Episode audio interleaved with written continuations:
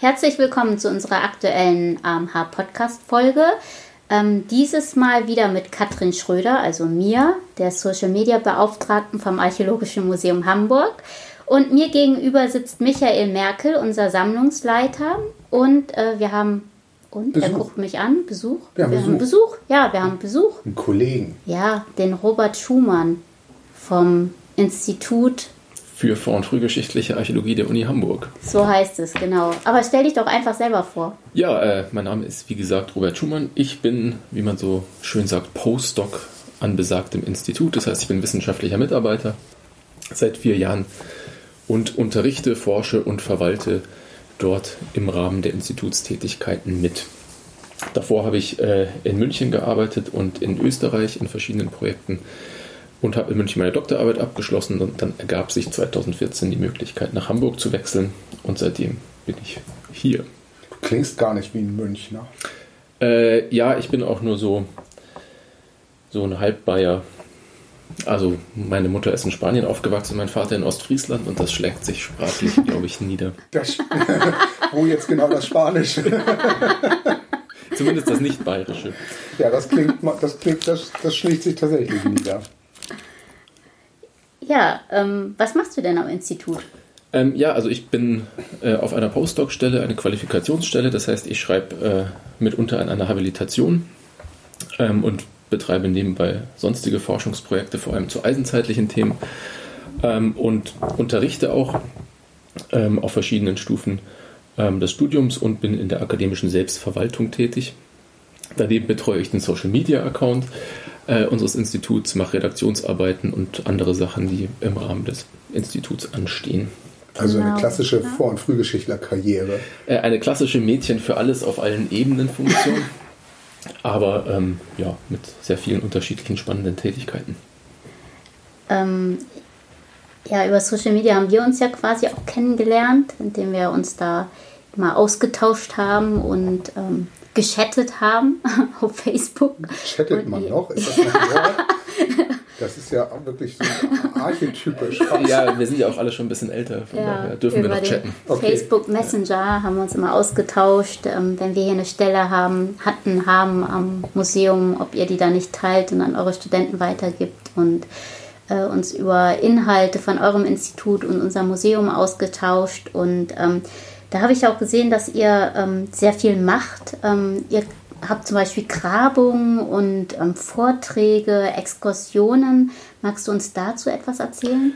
Ähm, ja, also grundsätzlich ist bei uns das Studium natürlich auch weitestgehend im Seminarraum, aber äh, für ein Archäologiestudium natürlich selbstverständlich auch außerhalb des Seminarraums. Ähm, das heißt, wir haben auch äh, jedes Jahr eigentlich Lehrgrabungen oder sonstige Feldaktivitäten, ähm, sowohl im Rahmen des Studiums als auch darüber hinaus.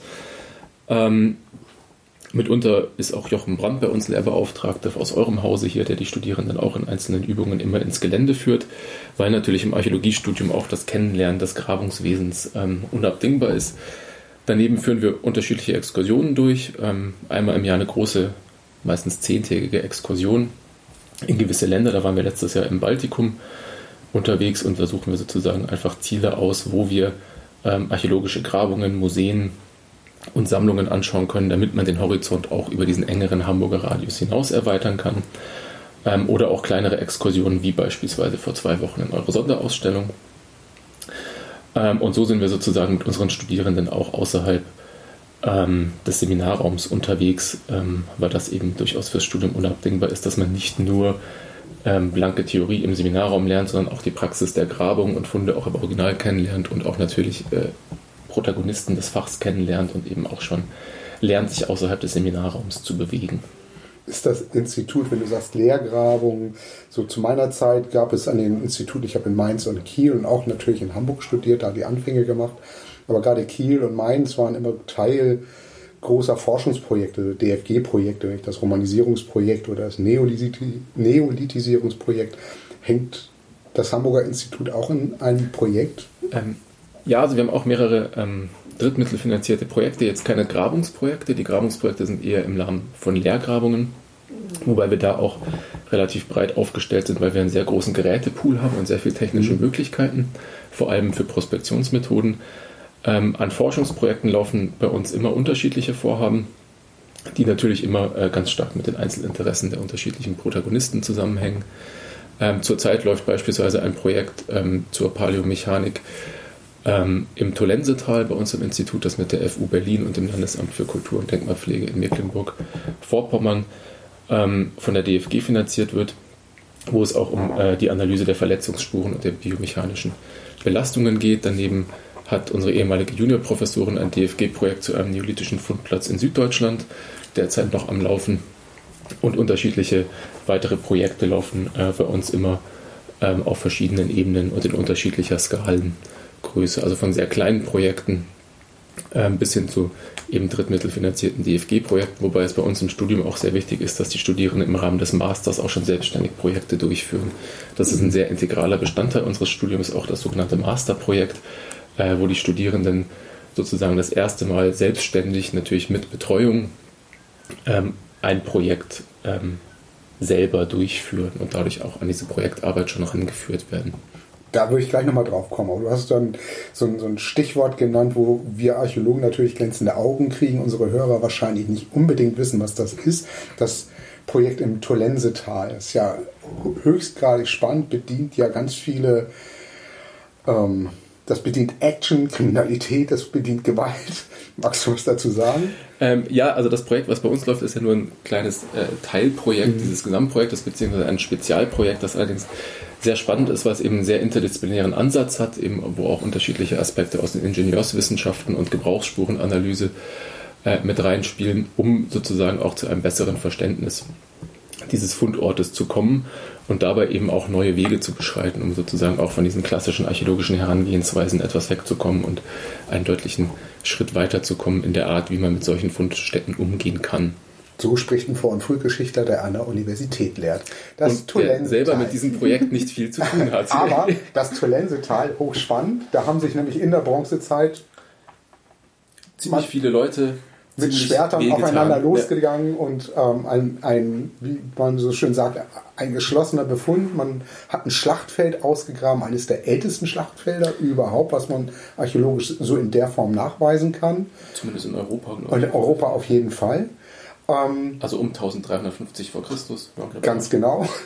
Ähm, die sind an einem Flüsschen aufeinander gestoßen, sind aufeinander losgegangen und was wir heute finden, sind eben deren Waffen, die, die, die Skelettreste, die man offensichtlich hat liegen lassen.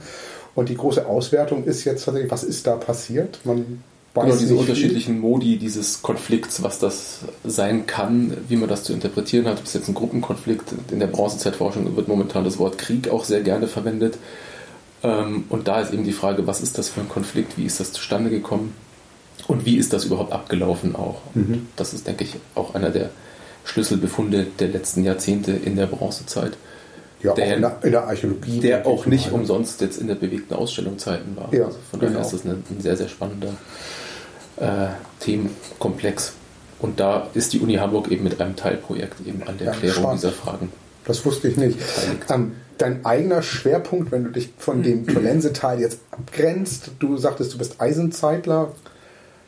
Warst Eisenzeitler? Ja, also ich bin grundsätzlich Bronze. Also ich sage, ich bin immer Metallzeitler mhm. sozusagen. Ich habe ähm, relativ viel Bronzezeit gemacht, aber primär ähm, Eisenzeit. Ähm, dadurch, dass ich aus dem Süden komme, habe ich auch vor allem ähm, südmitteleuropäische Eisenzeit gemacht, vor allem Hallstattzeit. Ähm, darüber habe ich promoviert und das ein oder andere Projekt gemacht. Ähm, bin jetzt aber dadurch, dass ich jetzt auch schon ein paar Jahre hier im Norden unterwegs bin, derzeit auch mit ein paar pro kleineren Projekten dabei, mich in die äh, norddeutsche Eisenzeit einzuarbeiten, ähm, mit mehreren kleinen Materialaufnahmen, ähm, die ich dort mache. Und im Rahmen meiner Habilitationsschrift ähm, beschäftige ich mich auch mit primär eisenzeitlichen Themen, aber auch mit der Kaiserzeit ähm, und der Völkerwanderungszeit in dem Frühmittelalter. Und da geht es um die ähm, Art, wie vorgesch und frühgeschichtliche Gemeinschaften die wahrnehmbare Kulturlandschaft wahrgenommen haben und sich diese angeeignet haben und in ihre eigene Kulturlandschaft und in ihren eigenen äh, Lebensraum integriert haben. Und das mache ich da eben auch am Beispiel vor allem ähm, von Kulturgruppen um 1000 vor Christus bis 1000 nach Christus. Das ist ganz wunderbar. Dann erwarte ich dich also demnächst bei uns im Magazin und dann kannst du die Gleichförmigkeit der Jastorf-Urne mal näher beschreiben und ihren Einfluss auf die Landschaftsentwicklung und den prägenden Einfluss. Ja, also Jastorf-Urnen sind nicht ganz so spannend wie Gefäße anderer Zeitstellung, aber. Ähm wir hätten dann noch Putensen mit Kaiserzeit und dann, ja. Aber die Schönheit eines Fundes liegt ja auch nicht unbedingt äh, in der äh, faktischen Schönheit, sondern in der Fragestellung, die man an ihn stellen kann. Und das geht auch in der vorrömischen Eisenzeit Norddeutschlands. Man muss, glaube ich, ein bisschen kreativer sein. Man muss da kreativer sein. Und wenn man das mal ausgegraben hat, 500 Jastorf-Ohren, wo immer nur eine Nadel drin ist, ein bisschen Leichenbrand, das ist schon eine Herausforderung. Aber man muss das wollen, ja. Man muss das wollen. Aber es ist tatsächlich, du hast recht, das ist spannend. Und das ist das, was mich ja als Archäologen auch oder als Sammlungsmenschen auch so fasziniert, dass man eben, das hast du so schön gerade gesagt, die richtige Fragestellung an dem hat, was man, was man macht. Man kann ganz viel sich die Objekte angucken und da kommen wir schon auch so zum Thema zu unseren Ausbildungen. Wir sind Material oder ich bin ein Materialtyp. Ich habe mich immer mit Material beschäftigt, ich habe es vermessen und habe ähm, mich wirklich ausschließlich damit beschäftigt, gar nicht diesen großen Kontext angeguckt. Das ist heutzutage anders. Ne? Das wird heute anders gemacht. Ja, ich glaube, das ist sehr standortabhängig, wie man ausgebildet wird. Also der Fokus ist natürlich nicht mehr so stark auf dem Objekt wie noch ähm, vor 20 Jahren. Weil, gesagt, 20 weil, Ja, ich habe mich ja. gefragt, ob ich 30 sagen soll. Nein, aber dann hätten wir ein Problem. Tolense Teil 2. Ähm, na, also grundsätzlich, glaube ich, sind wir ja in den letzten Jahrzehnten erstmal sehr stark vom Fund weg zum B-Fund genau. gekommen. Ähm, und dadurch ist der Fokus vom Fund etwas weggeraten und durch die Erstarkung der ganzen naturwissenschaftlichen Methoden auf verschiedensten Ebenen ist ja beispielsweise die Typologie auch nicht mehr in jeder Epoche für die Datierung das primäre Merkmal ähm, das wir verwenden. Entsprechend ist das, glaube ich, auch in Deutschland mittlerweile etwas weiter in den Hintergrund gerückt. Ich halte es aber auch immer noch für einen sehr integral wichtigen Bestandteil einer Ausbildung. Ähm, vor allem, weil man als Fachmann hinterher ja auch sagen können muss, was ist das und wo gehört das hin, wenn man das gefragt wird. Ähm, aber grundsätzlich, glaube ich, ist das Archäologiestudium heutzutage deutlich breiter geworden und ich glaube, dass, oder zumindest das Vor- und Frühgeschichtsstudium, äh, für das ich tatsächlich sprechen kann. Und ich glaube, das ist auch das, was das Studium so spannend macht, weil die Vor- und Frühgeschichte eben eigentlich schon immer ein sehr interdisziplinäres oder auch transdisziplinäres Feld ist, wo ähm, man ganz unterschiedliche Interessen verfolgen kann. Man kann sehr theoretisch arbeiten, das ist ja auch eine sehr klassische Schiene des Hamburger Instituts, wofür das auch bekannt ist. Ähm, man kann sehr methodisch arbeiten, äh, man kann im Feld arbeiten, man kann nur am Schreibtisch arbeiten, man kann mit den 500 Jasdorf-Urnen im Depot arbeiten, man kann sie aber auch aus der Literatur erforschen. Äh, man kann einen sehr naturwissenschaftlichen Schwerpunkt wählen ähm, oder man kann über die Archäologie forschen. Also ich glaube, da gibt es ein sehr breites Feld, auch jenseits der Typologie. In gewissen Zeiten und Räumen ist aber Typologie auch immer noch Grundlagenarbeit, die wir auch immer noch brauchen, ähm, die dann vielleicht zu Unrecht etwas marginalisiert wurde mittlerweile. Das stimmt. Aber trotzdem nochmal zurückgekommen auf die Studieninhalte. Ähm, wie stelle ich mir das vor? Also ich kann es andersrum beschreiben. Ich bin in Mainz in, ins Landesmuseum geschleppt worden, dort in die Sammlung ein, mit meinem Professor damals in die Sammlung sind wir eingesperrt worden. Der Professor nahm eine Urne aus dem, aus dem Regal und sagte, so Merkel, beschreiben Sie das Stück, vermessen Sie das, zeichnen Sie das und erzählen Sie in zwei Wochen, was Sie da gemacht haben. Das gibt es heute nicht mehr. Also ihr kommt nicht zu uns ins Museum, das wird kaum noch gemacht, aber ich, ich weiß, dass ihr das anders angeht. Wie wird das heute gelehrt oder wie lehrt ihr heute? Ähm, also wir machen das natürlich auch noch, das ist eine nette Übung, ähm, dass man einfach einen Fund sieht, ihn erstmal zu beschreiben übt, um dann auch zu schauen mit Vergleichsfunden, was ist das überhaupt, wie datiert das, um so auch einfach ein gewisses Formenwissen sich anzuschaffen. Ich meine, das ist ja das, was zumindest in meinem Studium klassischerweise immer als formenkundliche Übung bezeichnet wurde. Das haben wir auch immer noch, immer mal wieder im Programm. Ähm, ich habe auch noch einen alten Magisterstudiengang belegt. Also das heißt, ich kenne diese modernen Studiengänge auch jetzt nur von der anderen Seite des Schreibtischs. Ähm, die sind strukturierter, sage ich mal. Also in meinem Studium war es auch so, man hatte in den wenn man ehrlich ist, 13 Semester, die man studiert hat, insgesamt acht Pflichtveranstaltungen. Alles andere war sozusagen völlig optional. Ähm, da haben natürlich diese ähm, Reformen mit dem Bachelor- und dem Masterstudiengang ähm, etwas mehr Struktur reingebracht. Also das Studium ist durchmodularisiert, das heißt, man hat sehr, sehr viel mehr Pflichtveranstaltungen, die man auch belegen muss.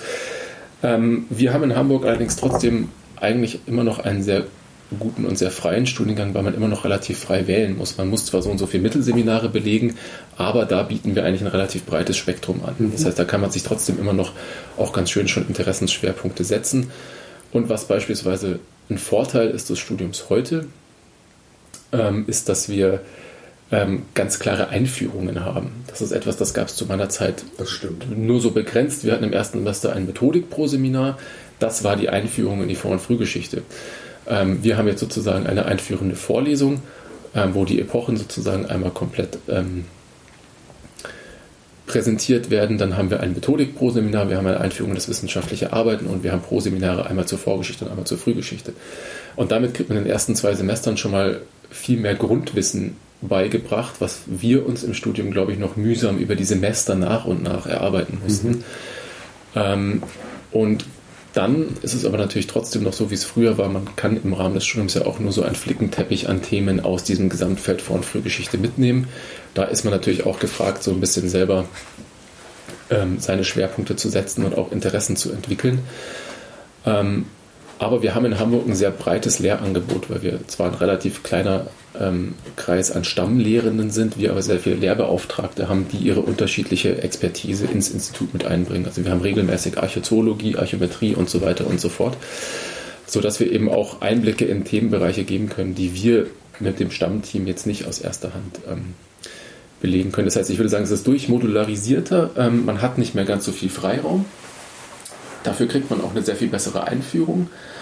Ähm, und zumindest jetzt in Hamburg ist es so, dass man trotzdem eigentlich noch sehr gut auch seine persönlichen Interessen weiterverfolgen kann im Rahmen des Studiums. Also haben die Studenten tatsächlich noch Zeit, äh, nebenher äh, arbeiten zu gehen oder Praktika zu absolvieren? Also ich denke mal so, wir am Museum haben das Gefühl, äh, die sind viel zu beschäftigt, um hier als studentische Hilfskraft zu arbeiten. Ja, das müsste man jetzt die Studierenden fragen. Ähm, das kann ich natürlich auch selber nicht aus erster Hand beurteilen. Ähm, wir mussten im Studium auch alle arbeiten, sage ich mal. Also das hat sich eigentlich nicht verändert. Natürlich, die Stundenpläne sind etwas strikter geworden. Ähm, und das frisst natürlich auch Zeit. Und ich meine, also im Magisterstudium ist man dann halt mal ein Semester in keine Lehrveranstaltung gegangen, um die paar Scheine noch fertig zu schreiben, genau. die man jemandem noch geschuldet mhm. hat.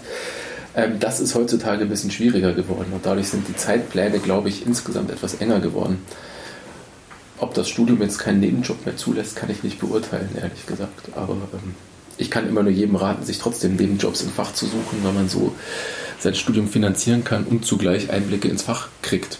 Und das ist natürlich. Aber das hat sich ja schon doch geändert. Ne? Also zum einen, wie Katrin eben sagte, wir haben schon das Gefühl, dass es weniger Studenten gibt. Ähm, wenn wir studentische Hilfskräfte suchen, dann ist das immer ein Aufriss. Das war früher kein Thema.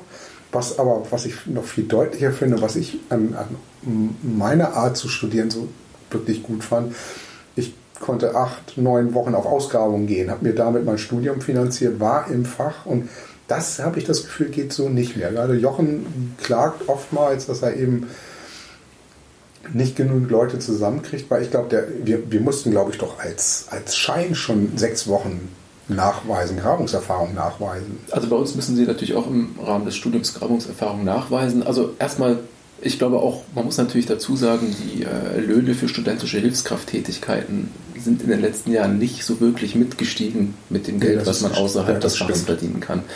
Das heißt, wenn man sich dann potenziell auch aufs Studium konzentrieren will oder auf andere Dinge des Lebens, ist ein Job außerhalb des Fachs tatsächlich lukrativer als Studierende, weil man schneller das Geld bekommt, um seine mhm. Miete zu bezahlen. Ähm, wir haben aber ja auch weiterhin irgendwie so und so viele Monate Semesterferien. Das heißt, in den Semesterferien mhm. haben wir zumindest ja eigentlich keine Anforderungen an die Studierenden, außer einmal äh, im Rahmen des Bachelorstudiums zehn Tage mit uns auf Exkursion zu fahren.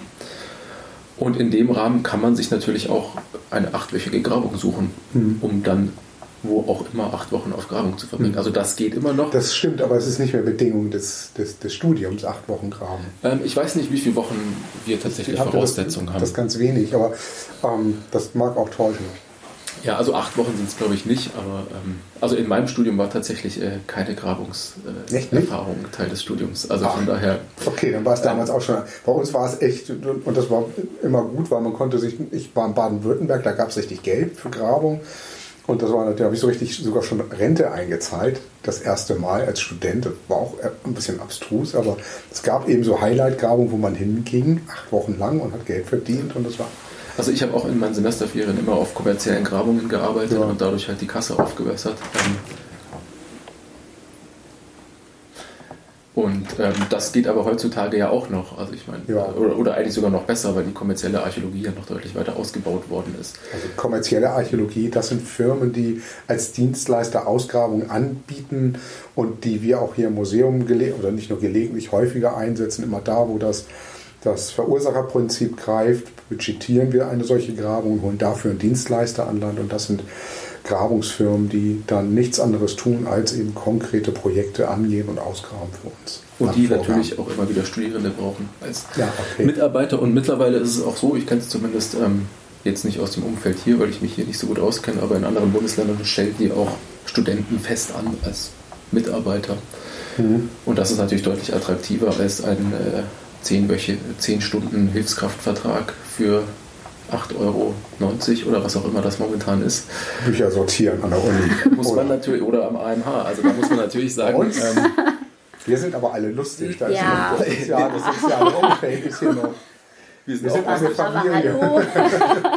Nein, aber ich glaube, dass das einfach ja, wirklich die, die, Löhne sind nicht mitgestiegen, das muss man einfach ja. so sagen. Aber die Mieten sind beispielsweise in Hamburg explodiert. Und ja. von daher ist das an sich vom Lohn her nicht mehr attraktiv. Von der Arbeit, die man macht, denke ich, wäre es natürlich attraktiv.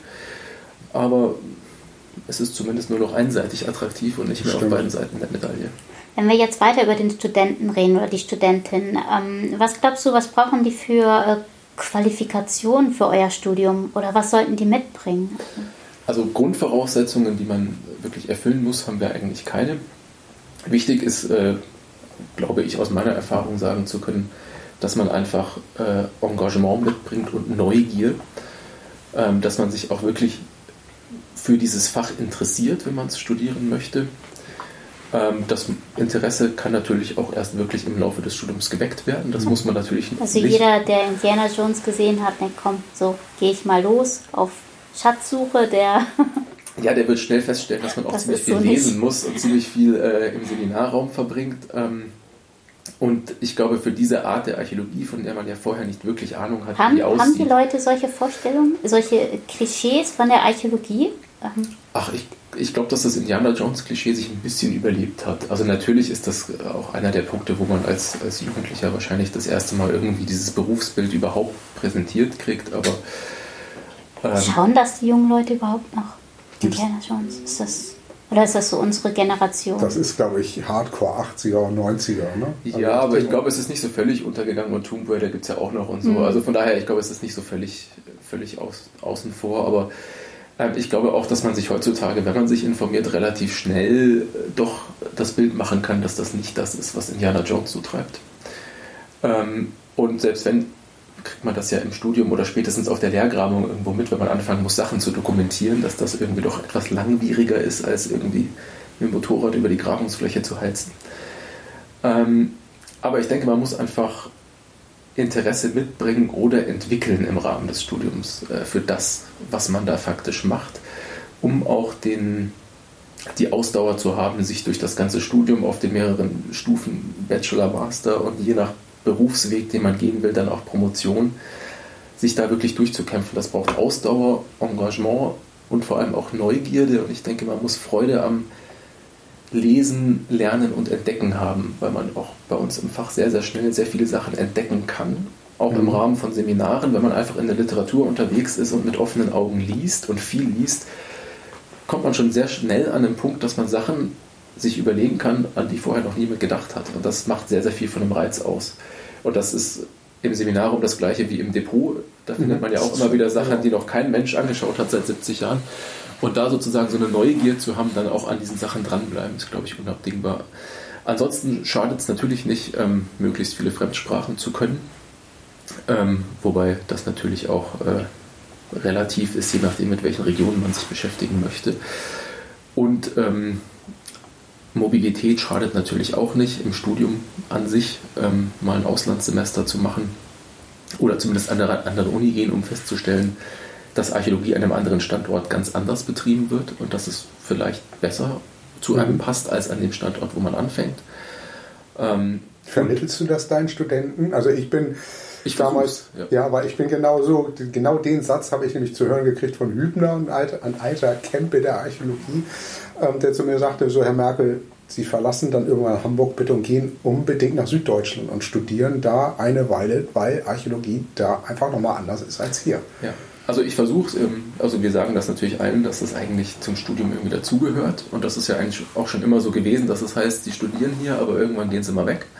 Und dann kommen sie aber bitte auch wieder oder auch nicht. Doch. Mhm. Ähm, das Problem ist auch, dass es ein bisschen schwieriger geworden tatsächlich mit den ja. neuen Studiengängen, weil das äh, Bachelor-Master sollte das ja eigentlich vereinfachen. Das Problem an der ganzen Sache ist, dass die Studiengänge ja trotzdem so divers sind, dass das Anerkennen von Studienleistungen natürlich schwieriger ist. Ich glaube auch, dass die Mobilität der Studierenden etwas abgenommen hat, ganz grundsätzlich. Ja, weil die Preise so gestiegen sind. Also, no. München ist heute auch nicht mehr möglich. München ist auch nicht mehr zu bezahlen, ja, und äh, diverse Auslandsstudien auch nicht. Aber grundsätzlich würde ich schon sagen, dass es eigentlich auch ein sehr wichtiger Bestandteil des Studiums ist, einfach mal zu sehen, wie funktioniert die Welt außerhalb des Ladens, den ich dann schon zwei, drei Jahre kenne. Mhm. Und auch, was weht da für ein Wind an anderen Läden? Was mhm. wird an einem anderen Laden erwartet von mir als Archäologiestudierenden?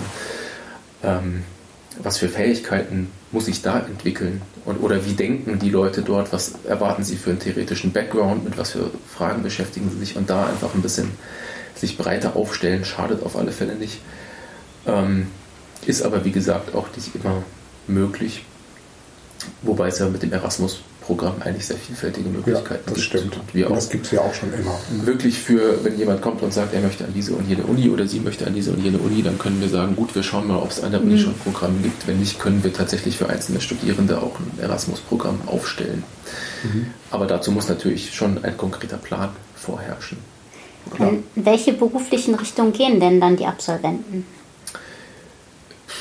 Ja, in also ich würde sagen, die Hamburger Absolventen gehen in alle Richtungen, in die man so gehen kann als Archäologie-Absolventen. Da ist natürlich erstmal die Frage, ob man, also ich sage jetzt mal, ich spreche jetzt von den Master-Absolventen und Absolventinnen. Ähm, da stellt sich natürlich die Frage, ob man promovieren möchte oder nicht. Ja, ähm, weil du das eben meintest, für bestimmte Bereiche bräuchte man eine Promotion. Ist es dann, äh, wenn man in die Lehrtätigkeit geht oder? Ähm, ja, also an der Uni und Museum eigentlich grundsätzlich ist die Promotion, also Uni sowieso und Museum in weiten Teilen auch noch, eigentlich ist die Promotion eigentlich immer eine Stellenvoraussetzung.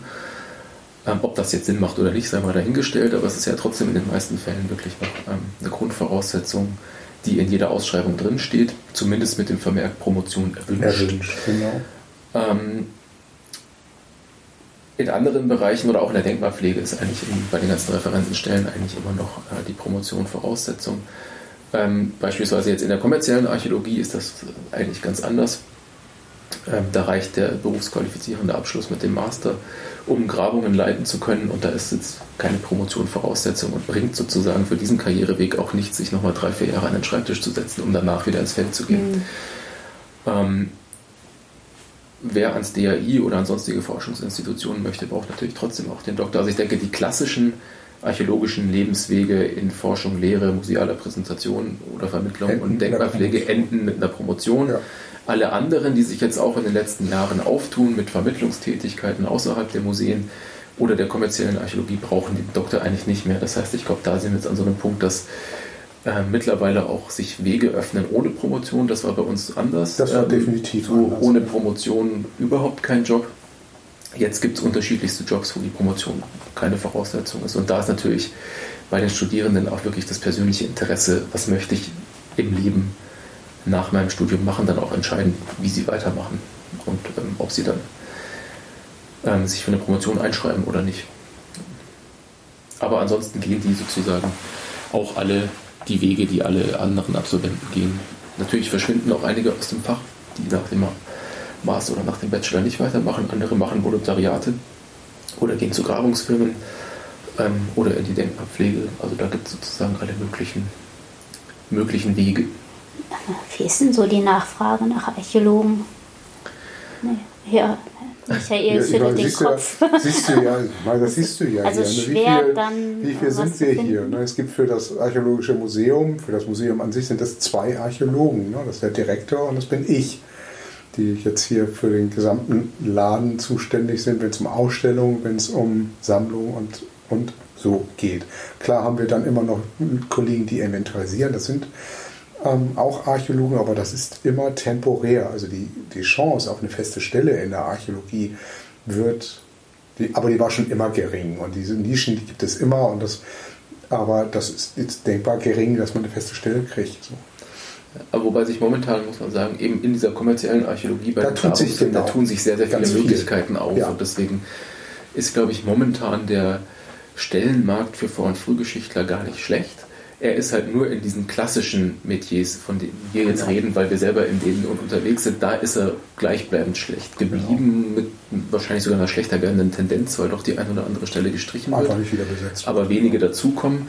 Aber sozusagen, ich glaube, in den anderen möglichen Berufszweigen tut sich sehr viel und da ist auch, glaube ich, wirklich viel Potenzial für die Zukunft noch und da scheint momentan auch ein sehr hoher Bedarf zu sein, weil überall, wo gebaut wird, ist halt mittlerweile bauvorgreifende Archäologie und das machen sehr viele Firmen. Und da ist teilweise auch so viel Bauboom, dass die ja, existierenden Firmen kaum ja, nachkommen. Genau, wirklich viel gebaut. Passiert ja einiges. Genau. Und darum auch so viele Grabungsfirmen, die wir hier beschäftigen, aber weil wir das mit, mit dem Stammteam in der Bodendenkmalpflege ja auch nicht gewuppt kriegen könnten. Ne? Wir haben für die Archäologie in Hamburg haben wir Frau Dr. Först, die für Hamburg zuständig ist, die mit zwei Grabungstechnikern agiert und für den Landkreis Jochen Brandt, der einen Grabungstechniker hat. Flächenmäßig ist das jetzt nicht der große Flächenstaat, den wir haben, aber das ist natürlich mit dem Team nicht zu machen. Das geht nur mit Grabungsfirmen. Die dann bessere Löhne zahlen als äh, die wir für studentische Hilfskräfte. Ja, ja, und der Vorteil, und darum tut sich da auch aus, wir können es anders aushandeln. Wir haben ja eine ganz andere Handhabe, wenn wir sagen, so, das ist ein Drittmittel, Verursacherprinzip, das ist eine Arbeit, die geleistet werden muss, das kostet das und das. Das ist das, das große Glück des Verursacherprinzips, dass wir es auf einmal in dieser Art und Weise Archäologie machen können. Das war noch zu meiner Zeit gab es gar keine Grabungsfirmen. Ne? 89 mit der Wende ging das dann los, weil das boomte auf einmal. Dann brach das so ein bisschen ein in den 90er Jahren und langsam geht das, oder nicht nur langsam, jetzt geht es ja wieder, geht das ja wieder steil nach oben. Das geht ja sogar so weit, dass es ein, dass es ein Berufsverband Archäologie sich gerade gründet, um eben die Interessen mhm. der in der Archäologie Arbeitenden zu vertreten, was eine ganz, ganz schlaue und ganz wichtige Sache ist, um eben die Chancen auch, die Chancengleichheit auch zu wahren, was Gehälter betrifft, die Absicherung ähm, der Leute, denn das ist ja unter Umständen auch kein ungefährlicher Job ist übertrieben, aber auf einer Baustelle vor einem Bagger herzulaufen, das, ist, das sind alles Dinge, die mhm. müssen auch versicherungstechnisch geklärt sein. Ja, und ich denke, da tut sich eben auf verschiedenen Ebenen sehr viel im Fach momentan. Ähm, und diese Archäologie im Rahmen des öffentlichen Dienstes ist halt nur noch ein kleiner Teilbereich eigentlich genau. des, des Berufsfeldes. Ähm, und das ist aber so das klassische Berufsfeld und deswegen reden wir auch immer davon, aber mittlerweile sind eigentlich sehr, sehr viele von den Absolventinnen und Absolventen eben nicht mehr in dieser Archäologie im öffentlichen Dienst tätig, sondern auf ganz anderen Ebenen.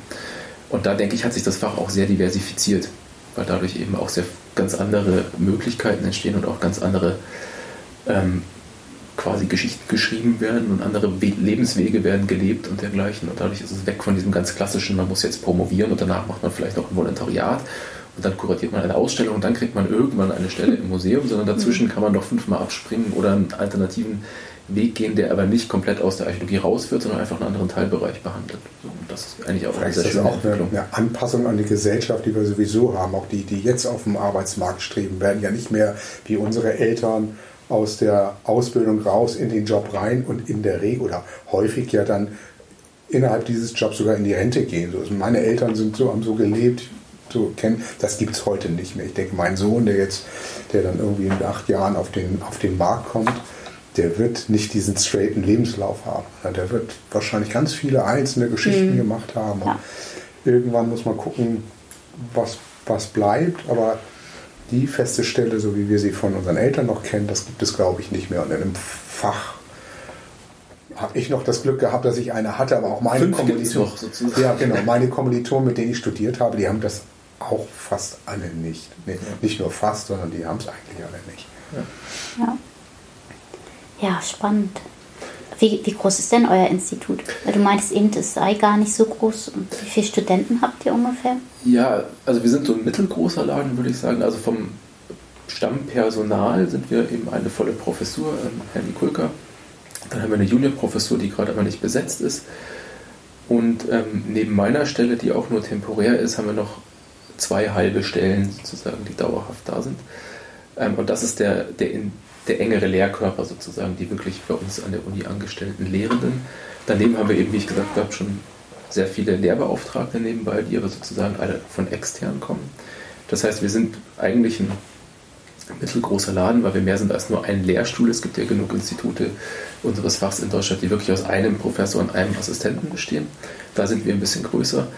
Ähm, bei den Studierendenzahlen, äh, da kann ich auch keine genauen Zahlen nennen tatsächlich. Wir haben aber immer so Anfängerquoten jedes Wintersemester von knapp 30 Anfängern äh, und Anfängerinnen, sowohl auf Haupt- als auch auf Nebenfach verteilt. Mhm. Und da ist aber natürlich auch immer die Frage, wie viele davon bleiben tatsächlich, wie viele machen den Bachelor, wie viele gehen dann in den Master, das sind natürlich schon deutlich weniger. Ähm, und dann wird es ähm, zur Promotion natürlich auch nochmal weniger.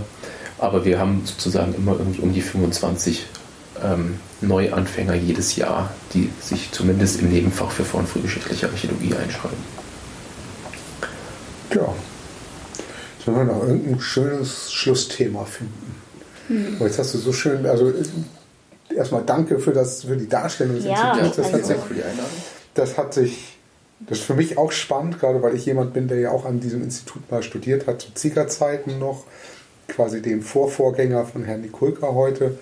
Ähm, der Wandel war für mich ganz spannend zu hören, auch zu hören, dass du, dass du die Chancen mittlerweile in dieser kommerziellen Archäologie, wie du so schön sagst, ähm, siehst, da ist er wahrscheinlich wirklich zu sehen. Wo treibt es dich denn hin? Weil du sagtest natürlich, dass diese Stelle nicht so wirklich fest ist. Treibst du, siehst du dich irgendwann als C4-Prof? Gibt es die dann noch? Nein, es gibt nur noch W3-Profs. Ach, danke schön. Apropos Umstellung.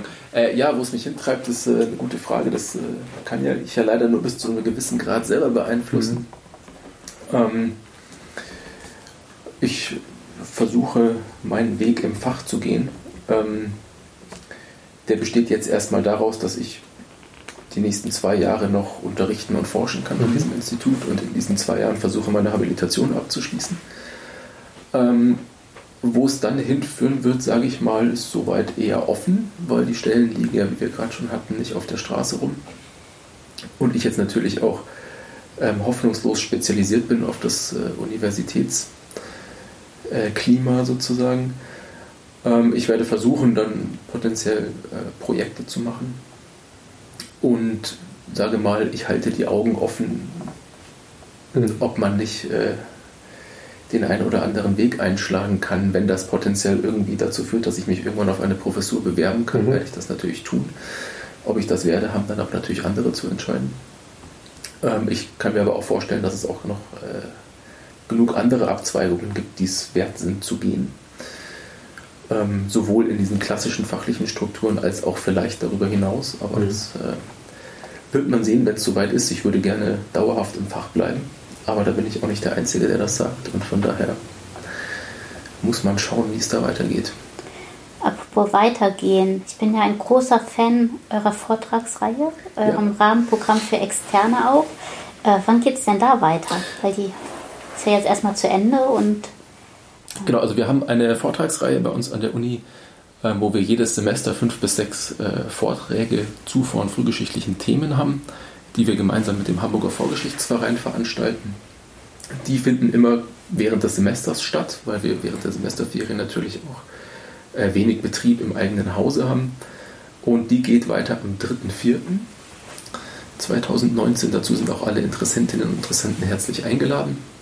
Wo finden Sie die Ausschreibung? Ja, die sind immer mittwochs auf alle Fälle, kann ich schon mal sagen, um 18 Uhr in unserem Seminarraum und das Programm dazu findet man immer auf unserer Website. Wir haben auch immer Flyer ausliegen, wer so oder so mal äh, bei uns im Institut in der oder Uni ist. Facebook. Und auf Facebook posten wir das Programm auch regelmäßig und das Archäologische Museum teilt das auch regelmäßig. Ähm, also ich denke, wer sich dafür interessiert, ähm, findet die Info im Zweifelsfall am Ende und wir haben nächstes Semester eigentlich ein sehr spannendes Programm, das uns vom Paläolithikum ähm, an bis in deutlich jüngere Epochen führen wird. Ähm, ich glaube, der jüngste, also chronologisch jüngste Vortrag ist dann über die Ausgrabungen in Haitharu im Gräberfeld äh, von 2017. Und dann haben wir sowohl museale Themen als auch etwas theoretischer. Das heißt, wir versuchen immer ein buntes Programm für alle möglichen Interessenslagen zu stricken. Ähm, und wie gesagt, am 3.4. geht es dann weiter und zieht sich quer durch das Semester. Und vielleicht darf man auch noch sagen, dass die klassische Archäologie auch noch eine Vortragsreihe bei uns hat, die immer im Wechsel stattfindet. Das heißt, wenn bei uns Mittwoch keine Vorträge sind, ist die Chance groß, dass man in der klassischen Archäologie was zu hören kriegt. Und wenn ich weiß, was klassische Archäologie ist, den empfehle ich unseren Blog. Dort haben wir nämlich einen Beitrag von der feindlichen Gleichungen ähm, zu lesen. Das erklärt alles zum Thema klassische Archäologie. Ja, oder, oder der klassische Archäologe im, im, Depot habt ihr, glaube ich, auch. Genau, das haben wir auch, noch. Genau, der ist auch gerade unterwegs. Der ist auch genau. wieder unter. Da müssen wir als bekannte Prähistoriker ja. gar nicht drauf rumhacken, oder? Nein, nein, also ich, das, die klassische Archäologie ist äh, ein genauso selbstständiges Fach wie wir auch. Ganz genau. Und ähm, hat genauso ihre Methoden.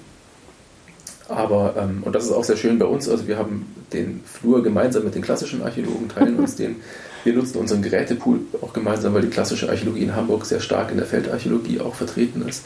Und dadurch haben wir da auch eine sehr harmonische Zusammenarbeit mit den klassischen. Jetzt hast du doch was gesagt. So harmonisch ist das nämlich immer nicht. Ja, lieber Robert, herzlichen Dank, würde ich ja, mal sagen. Ja, ne? wunderbar. Danke für deinen Besuch. Vielen Dank für die Einladung. Und ich denke mal, da gibt es bestimmt noch die ein oder andere Schnittstelle, wo wir noch was gemeinsam machen können, sei es hinsichtlich eines Podcasts, eines Blogbeitrages. Ja, auf oder jeden so. Fall. Oder gemeinsam weiter an der Forschungsgeschichte arbeiten. Ein, genau. genau, unser kleines Steckenpferd, was wir da derzeit betreiben. Vielen Dank. Ja, ganz Ebenfalls. vielen Dank. Tschüss. Tschüss. Tschüss.